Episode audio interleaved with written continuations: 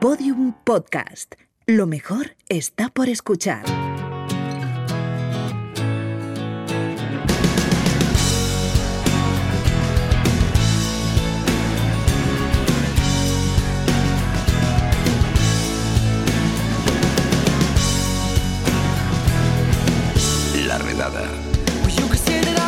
Carlos Cano, premiado Carlos Cano, ¿qué tal? Hola Lucía, ¿cómo estás? Estarás más subidito que, que antes. O sea, Estoy si ya poco, normalmente. un pues poco ahora- subidito porque es que me han llegado muchos mensajes y cuando te quiere tanta gente y te lo demuestra, pues te subes, la verdad. Sí, no, ahora sí. en serio, enhorabuena. Nos alegramos mucho enredada. Muchas gracias. Bueno, cuéntale a los oyentes que has ganado antes de nada y ya empezamos. Bueno, a partir de ahora os podéis dirigir a mí como embajador del turismo y la gastronomía de Aragón. Qué maravilla, Es el ¿eh? premio que me dieron, sí.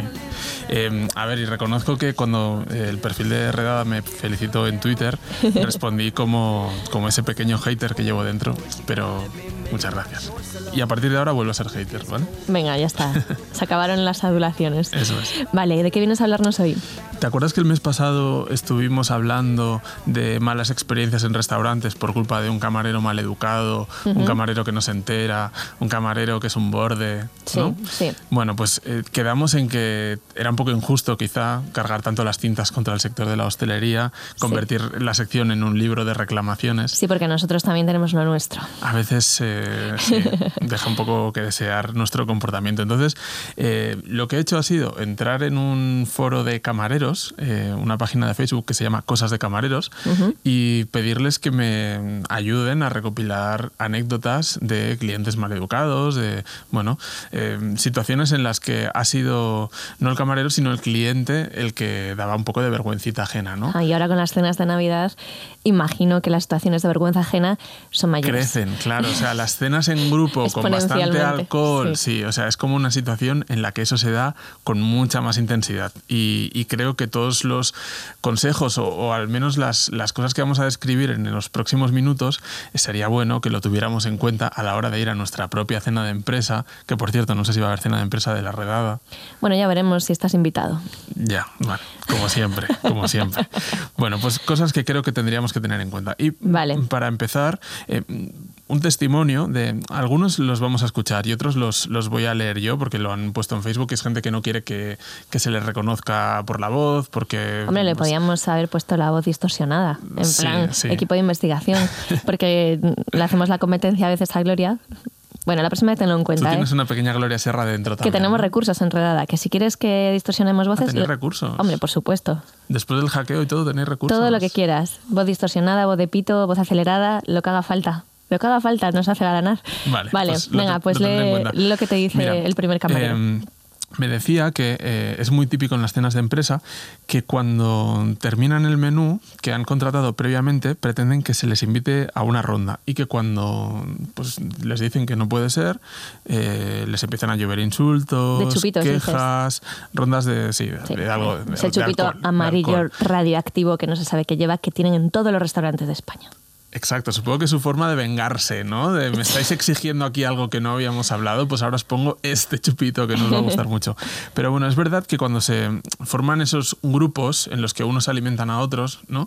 Eh, y todos van contra el camarero, eh, pues es una situación muy desagradable que si nos ponemos en, en el pellejo de esa persona, sí. la verdad es que no, no, no sé, pues a mí me parece un poco injusto. Eh, también me hablaba, por ejemplo, de las situaciones en las que los clientes quieren ligar con, con ese profesional eh, de la hostelería que tiene que Hmm. estar allí y aguantar el tipo y no se puede ir ni mandarles a la mierda porque es su trabajo Sí. y lo tiene que, que mantener, ¿no? Pero también es otra situación muy, muy habitual, además de la de robarte cosas o llevarse eh, parte del decorado del restaurante. Así como resumen, ahora vamos a ir un poco punto por punto, pero como resumen, esto es un poco lo, lo más destacado. Eh, yo, lo- de hecho, lo he dividido como en cinco puntos y vamos a empezar por la mala educación, que es algo que repasamos con, con Jorge, un camarero de Gijón que ha trabajado por toda España. Vamos a escucharle. La gente pierde los modales en el momento que toma dos copas de más, por lo general, ¿no? Eh, a los camareros eh, se les tiene como que son criados, es la manera que tienen de tratar siempre a un camarero. Para la gente, por lo general, un camarero es el último eslabón de cualquier trabajo. Se le falta el respeto continuamente, desde silbarle, chistarle.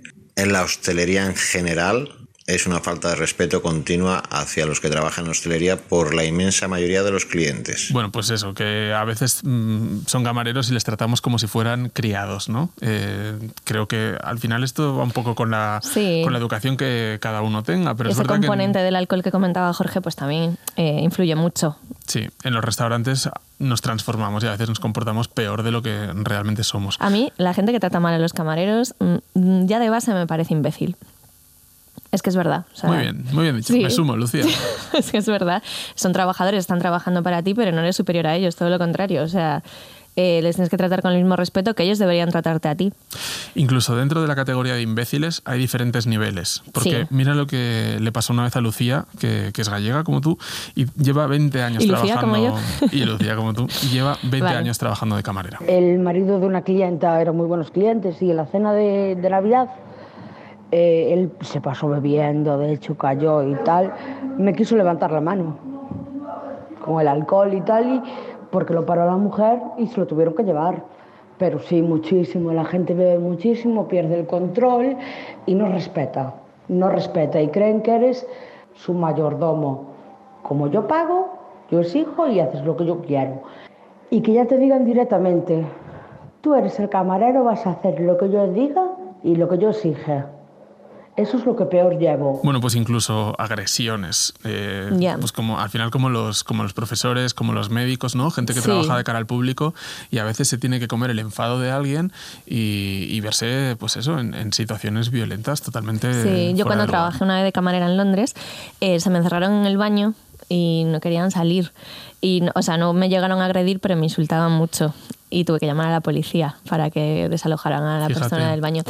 Estas Ah, cositas. ahora entiendo la empatía esta que estás demostrando con los camareros. Hombre, yo he trabajado mucho de camarera, vivido. claro, claro. Sí, sí, sí. Durante la carrera trabajé bastante y al acabar la carrera también.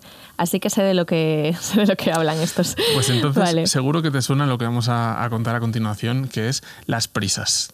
Alguien llega a un restaurante y mm, de repente tiene mucha prisa y le parece que esos cinco minutos que el camarero tarda en atender a la mesa que ha llegado antes se le hace eterno, como si fueran 20 años y empiezan a quejarse. ¿no? Hombre, sí. Esto es una de las cosas que, que más eh, me repetían los, los camareros eh, en este foro. ¿no?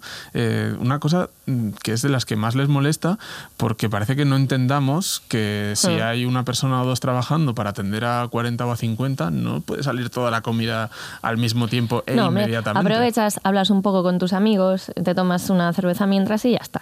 Claro, pero mm, ellos dicen, y es verdad, ¿no? que tenemos la costumbre de ir a cenar eh, todos a la misma hora, entonces ellos tienen que reaccionar muy rápido, pasan de 0 a 100 en, Mm. en pocos minutos, y además, que eso creo que también es algo muy español, lo de reservar igual a las 9, pero llegas a las sí, 9 hay y media. y ya retrasas el resto de es- turnos. esperas sí. al que todavía no ha llegado, empiezas, te dan la carta, pero tú estás hablando del partido de fútbol de ayer, entonces Sí. todo se va retrasando. Bueno, y luego lo típico de que vas y les dices, bueno, necesitamos que se siente el siguiente turno y no se levantan. Lo dices primero de buenas formas, la segunda vez eh, ya con un poco más insistencia, siguen sin hacerte caso y es desagradable. Y a veces se acaban pidiendo el postre a las doce y media de la noche cuando el camarero tendría que haber acabado su turno a las También, 12. ¿no? también, también. Y me decían que, que en la hostelería es el único sector en el que no se respetan los horarios de, de cierre. En Sí, un supermercado, una tienda, no sé, cualquier cosa, cierra a una hora y se cierra, pero los restaurantes no. O sea, no, no tenemos esa costumbre. Nos Bueno, el periodismo fatal. tampoco se respeta mucho el horario de Bueno, cierre. el periodismo hablamos otro día, sí. Vale, la hora de pagar es el tercer punto que nos traes. Sí, vamos a avanzar con, con- Yo creo que Jorge, al camarero que, que escuchábamos antes, lo resume muy bien. Por lo general no te avisan nunca si van a pagar a escote o van a pagar cada uno lo suyo. Tú llegas a la mesa, eh, preguntas qué es lo que quieren beber, qué quieren comer, coges la nota, sirves. Eh, y cuando te piden la cuenta, pues tú llevas la cuenta a quien te la solicita. Después vienen que yo pago lo mío, mm, los problemas no, que yo bebí un agua, que yo bebí una cerveza, después ahí vienen los problemas.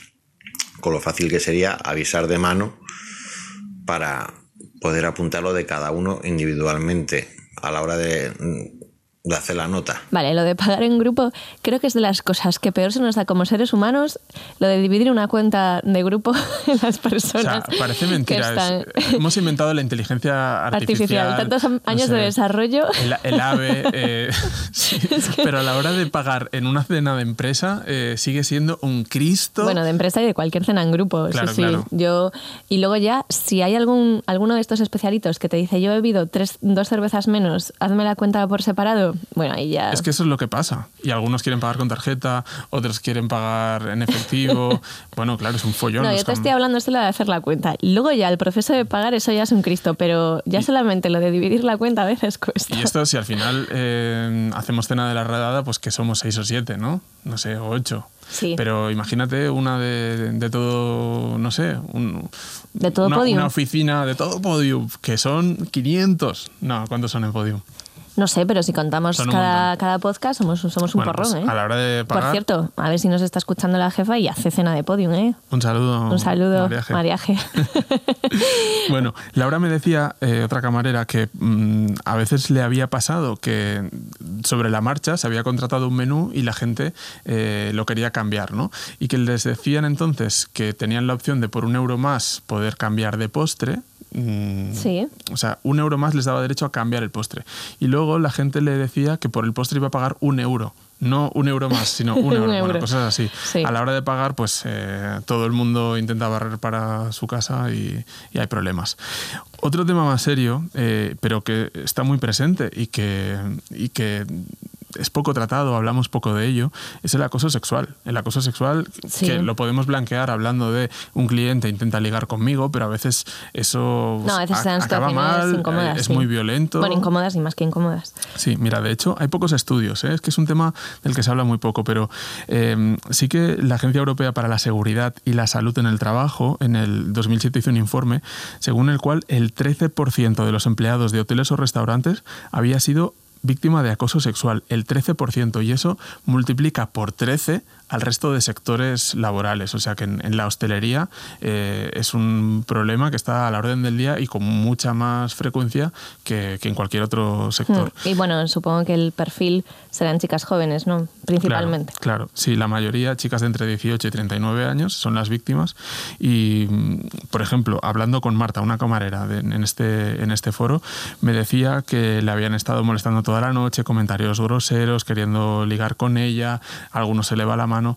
Ella, ante la impotencia de no poder contar con la complicidad de, de sus jefes, porque esta es otra, no hay protocolos para atajar estos problemas, Sí. eh, salió, eh, bueno, me, me lo contaba con detalle, que cogió un sobre de azúcar, eh, le hizo así como, como una broma al cliente, el cliente no sabía de lo que estaba hablando, cogió el sobre de azúcar y se lo vació en la cabeza, que fue como su forma de vengarse. Bueno, igual no es eh, lo que habría que hacer, pero hay gente que ante la presión y la falta de herramientas para combatir esas situaciones, pues acaba reaccionando así. Esto es lamentable, no, no, no puede seguir de esta manera.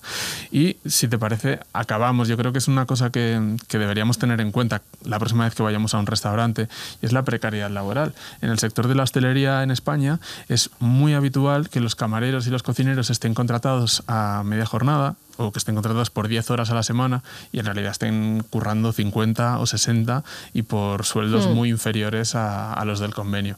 Esto está a la orden del día y cuando vamos a un restaurante queremos eh, platos súper baratos, atención súper rápida, que encima sean simpáticos y a veces se nos olvida que ahí hay trabajadores que están en una situación muy precaria y que muchas veces con nuestra forma de consumir, siempre intentando rascar ahí un euro menos, un euro menos, estamos fomentando pues, una, una forma de trabajar bastante injusta para, para los trabajadores, ¿no? que al final son, son como nosotros. Así que, bueno, todo esto hay detrás de, de una cena de empresa. A veces no lo tenemos en cuenta y metemos la pata. Pues muy bien, Carlos. Muy bien. Tu, tu andanza en el foro. Mm, espero que lo, que lo apliques. Sí, sí, ya te digo que yo he trabajado mucho de camarera, así que lo aplico al 100%. Muy bien, pues De nada. verdad. Eh, me, me llamas entonces, ¿no? Para lo de la cena de la redada. Ya veremos, ya veremos. Llámanos tú para lo del premio. ¿Nos vas a invitar a algo? Ah, amiga. ¿Eh? Hala. Feliz año. Allí en Aragón. Un viajecito o algo. ¿No? ¿Algún plato típico de tu tierra? No sé. Vete pensando. Bueno, a ver, si hay aumento de sueldo, como me prometisteis hace tres años, igual lo, igual lo valoro. Venga, ala, feliz Navidad. Chao. Chao. Bueno, pues hasta aquí el podcast de hoy, pero antes de marcharnos, Cava. Ahora que es la época de las cenas de empresa, como esta que vamos a organizar en la redada y a la que no vamos a invitar a Carlos Gastro, obviamente, la recomendación que hacemos desde nuestro podcast es que bebáis mucho cava, que empecéis tomando cava en el aperitivo, que sigáis tomando cava durante los numerosos platos que compongan esa cena y que terminéis de postre tomando varias copas de cava. Primero, porque eso genera riqueza en vuestro país y no hay nada más bonito que generar empleo y riqueza y ver a la gente feliz. Y más feliz que le pasa a ver cuando lleves 16 copas de cava. Y la segunda es que te aporta una sinceridad que seguro que tus jefes van a agradecer en esa cena de empresa. Sinceridad y gracejo. También podéis contar chistes. Contad muchos chistes, mucho cava y muchos chistes. Ese es el consejo navideño de la redada. Y ya en enero, pues a buscar trabajo. Un saludo de Lucía Taguada, Juan López y Juan Aranaz. Adiós. Todos los episodios y contenidos adicionales en laredada.com. Síguenos en Twitter arroba redada y facebook.com barra laredada podcast.